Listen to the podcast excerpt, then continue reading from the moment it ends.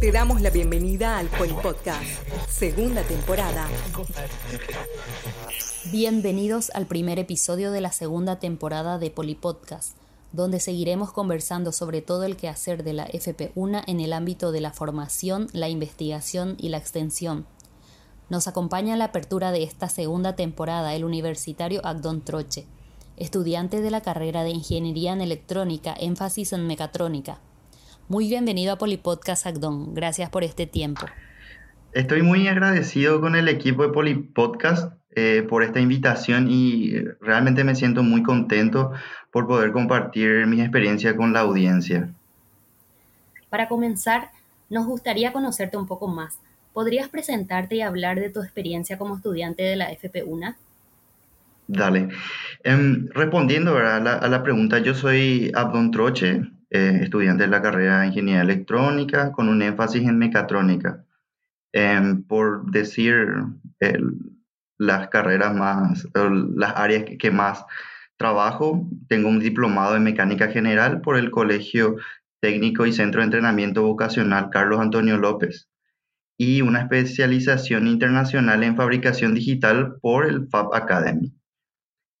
Y para mí, ser estudiante de la Facultad Politécnica fue muy desafiante desde el comienzo de la carrera, por mencionar desde el cursillo, y gracias a la carrera de Ingeniería Electrónica y más con el énfasis de mecatrónica que elegí, pude acceder a conocimientos bastante diversos que me acercaron a la investigación y a los grupos de investigación en la, facultad, que en la Facultad Politécnica, ¿verdad? Que existen.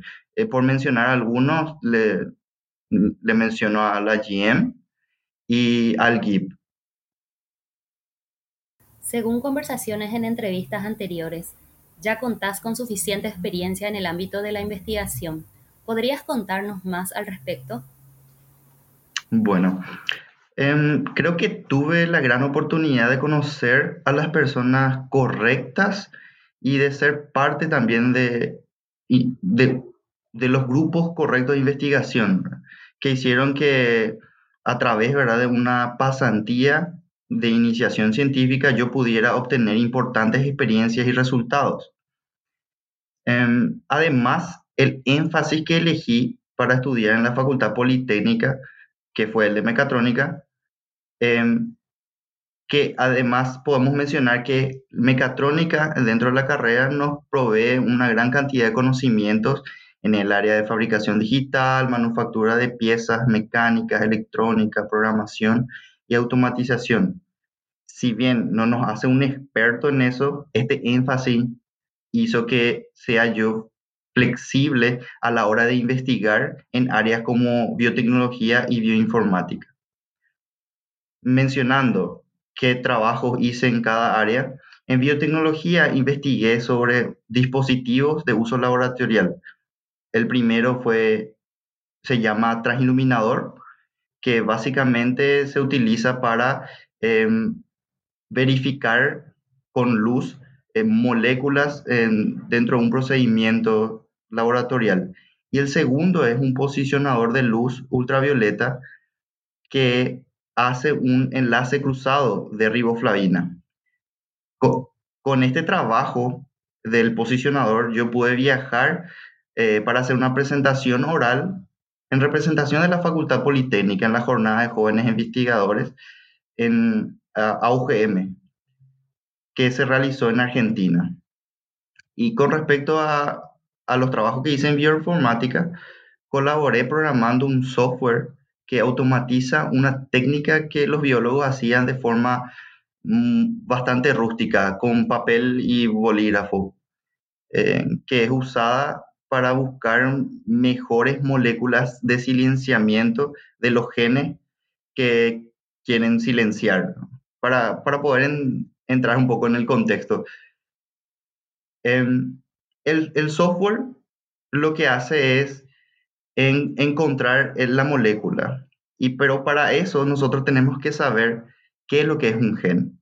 Un gen es básicamente una parte del ADN que el ADN sabemos que contiene toda la información eh, de lo que hace nos hace a nosotros como seres vivos.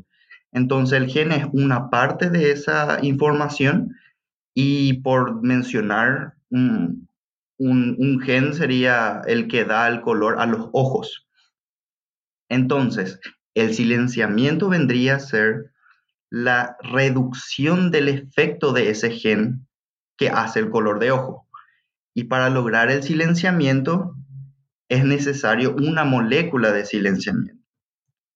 Esta molécula de silenciamiento tienen ciertas características que son críticas para su correcto funcionamiento y es ahí donde el software entra en juego. Básicamente el software como, tiene como una entrada un gen, que, que son caracteres largos y largos, y tiene una salida las moléculas de silenciamiento, que cumplen con los requisitos para silenciar el gen, que es un pedazo otra vez del gen que tienen ciertas modificaciones y que también son caracteres eh, específicos. Ahora, la importancia del software radica en que al buscar las moléculas de silenciamiento manualmente, el porcentaje de error es demasiado alto por error humano o equivocación al transcribir los caracteres y demás. Y esto causa pérdidas de tiempo y de dinero, obviamente, en, en la investigación porque estas moléculas se tienen que sintetizar por laboratorios y son caras eh, estas, estos trabajos de sintetizado.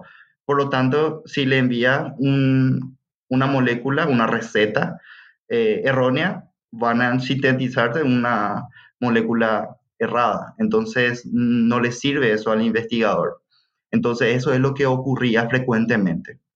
Entonces, el software lo que hacía es resolver ese problema y básicamente le ahorraba dinero y tiempo a los investigadores.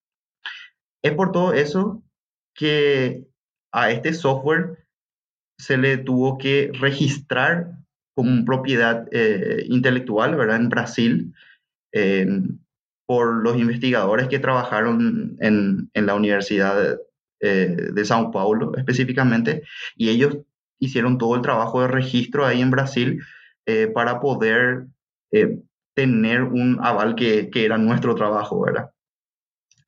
Y además, con este software, nosotros pudimos trabajar, hacer pruebas en laboratorio, en realidad fueron los, los investigadores de Brasil, y se presentó un artículo científico en el área de biología que básicamente lo que hacía era utilizar nuestro software y demostrar eh, la, la, utilidad en laboratorio y la efectividad de, de esto.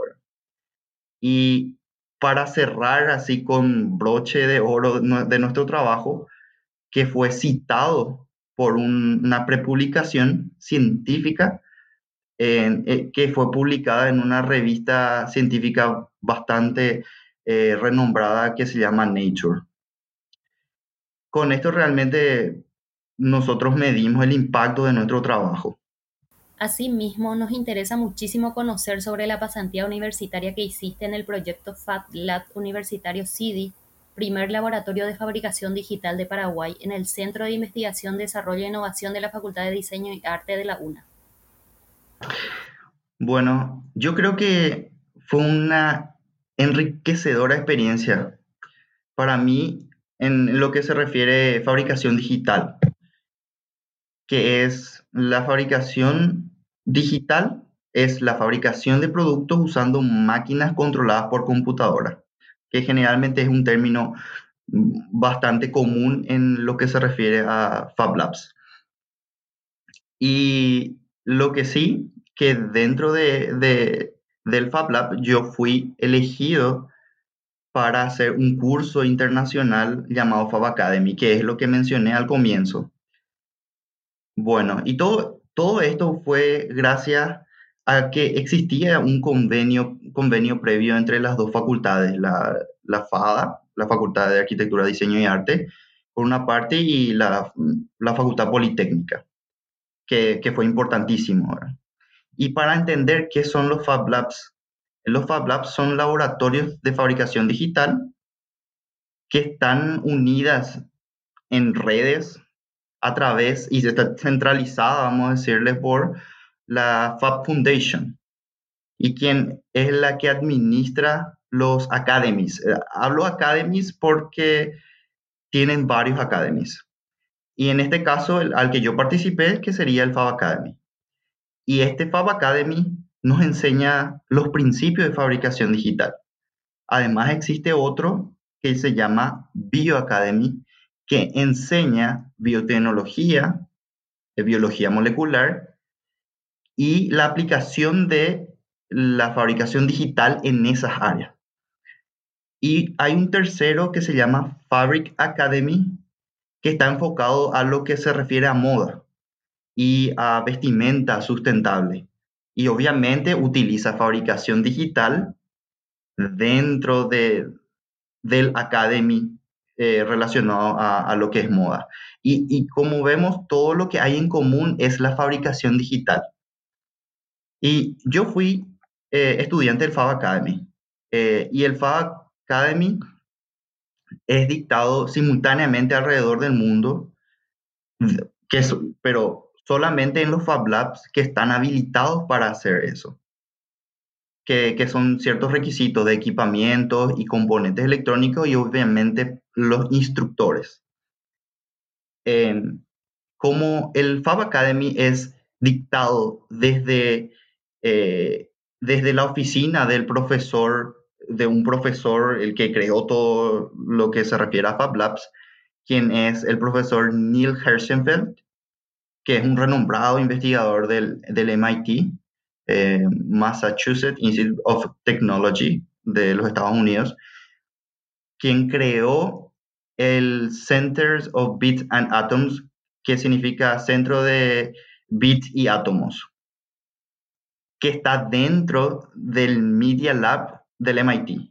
Y el Media Lab es un super edificio multidisciplinario donde investigan las cosas de punta en lo que se refiere a tecnología eh, y en todas las áreas. Bueno, y el curso que él creó inicialmente en, en la universidad se llamaba How to Make Almost Anything, que se traduce como cómo hacer casi cualquier cosa que esto fue lo que él democratizó a través de la Fab Foundation, creando el Fab Academy. Y por eso es lo que se dicta a, nivel mundial. Bueno, entonces la importancia del Fab, del Fab Lab y el Fab Academy, a mí me tocó hacer el Fab Academy en, en Perú, en, en, Lima específicamente, en un Fab Lab que se llamaba TechSoup que ya teníamos previamente contacto porque en el 2016 enviaron los primeros paraguayos que hicieron este curso. Eh, por mencionar, en el Paraguay existen solamente cinco personas que hicieron este curso y en el cual yo me incluyo. Por, por, decir, soy el primero de la Facultad Politécnica en haber hecho este curso internacional de fabricación digital. Bueno, a mí me tocó hacer en en Lima porque el Fab Lab City no contaba con la infraestructura ni tampoco con, eh, con los equipamientos ni, ni instructores. Pero eh, es, todo esto es parte de un proyecto, gran proyecto de la creación, de completar el, el laboratorio, el Fab Lab con, con, estos requisitos, más la formación de instructores que, eh, que somos nosotros. Me refiero a, los otros compañeros que también se fueron eh, y también comprar las maquinarias. Entonces, lo interesante de todo esto es que ya el FabLab CD ya está completo, o bueno, casi completo, para poder dictar estos cursos ya en Paraguay. Entonces, eso es algo muy importante que, que la audiencia debería de saber que existe este espacio y es un curso bastante completo y lo más probable es que este curso pueda dictarse ya en el 2022. ¿Podrías contarnos sobre los proyectos que desarrollas actualmente? Sí, por supuesto.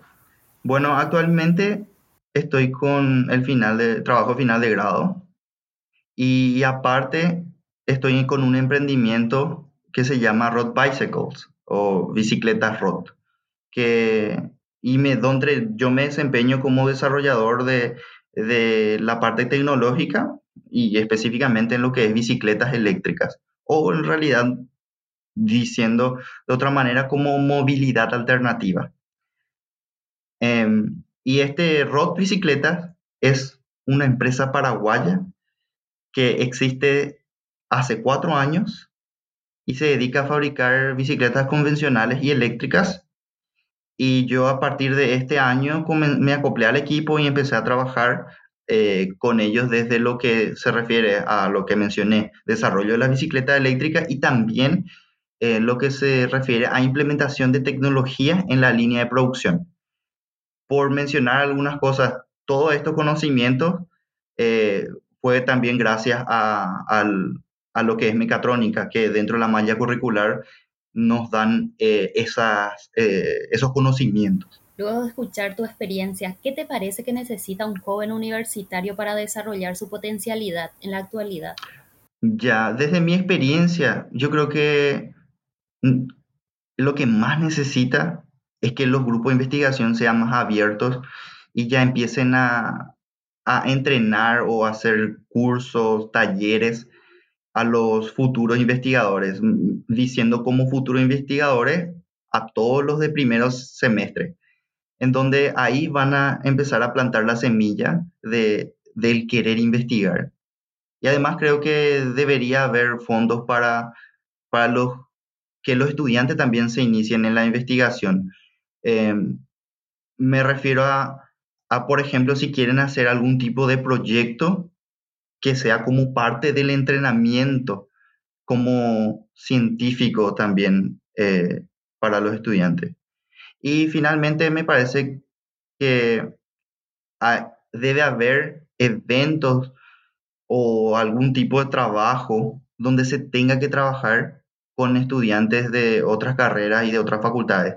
Es decir, ser más interdisciplinario, porque eso es lo que realmente va a potenciar nuestro propio conocimiento y, obviamente a la, Universidad Nacional, que es eh, nuestra eh, nuestro, nuestra casa de estudio principalmente. ¿En qué contribuyó la formación que recibiste en la FP1 para poder encarar los proyectos de investigación y laboral que llevas adelante? Y yo diría que la formación de la Facultad Politécnica contribuyó para que yo tenga una base sólida en conocimientos y habilidades para poder, por así decirlo, aceptar los desafíos como por ejemplo fue la investigación y los emprendimientos. Ya que además de, los conocimientos, yo puedo decir que eh, me proveyó de una comunidad eh, que sería la, por, mencionar un, término muy utilizado dentro de la facultad, una polifamilia, que básicamente te sirve como soporte y esto les incluye a todos los funcionarios, a, los profesores y a los estudiantes de la facultad politécnica. Y, y, ¿Y para qué sirve este soporte, esta comunidad? En caso de que yo tenga duda, yo le pueda consultar. Y entonces eso es lo que pasaba, que yo de repente dentro de los trabajos que hacía necesitaba ayuda, entonces le consultaba a los profes, a los compañeros. Entonces eh, yo creo que eso es una de las cosas más importantes que yo pude obtener y que contribuyó básicamente que yo haya hecho eh, mis estudios dentro de la Facultad Politécnica. Finalizando esta entrevista, ¿algo que quieras agregar o dejar como mensaje a la audiencia de Polipodcast? Y básicamente me gustaría animar a la audiencia que son estudiantes a que se acerquen a la investigación, porque realmente eso es lo que nuestro país necesita y además, además de eso, deberían participar en los, en los espacios donde eh, hay decisión. Porque ahí es donde uno puede aportar. Me refiero a si estamos dentro de, la facultad, dentro de la universidad, eh, las autoridades, en la elección de las autoridades y todo eso, uno tiene que participar, porque a partir de eso es lo que va a haber un cambio real eh, dentro de, la universidad y obviamente del, del país, ¿verdad? Y, y, nuestras decisiones, nuestras elecciones, eh, eligiendo personas idóneas y no solamente que, que estén ah, en los lugares por, por, por, política, ¿verdad? Sino que aparte de, de eso, deben ser personas que, que realmente saben y, y, eso solamente se logra con participación. Y, y la verdad que estoy muy agradecido con, con todo el equipo de Poli, Poli Podcast eh, por el espacio que me dieron. Poli Podcast, segunda temporada.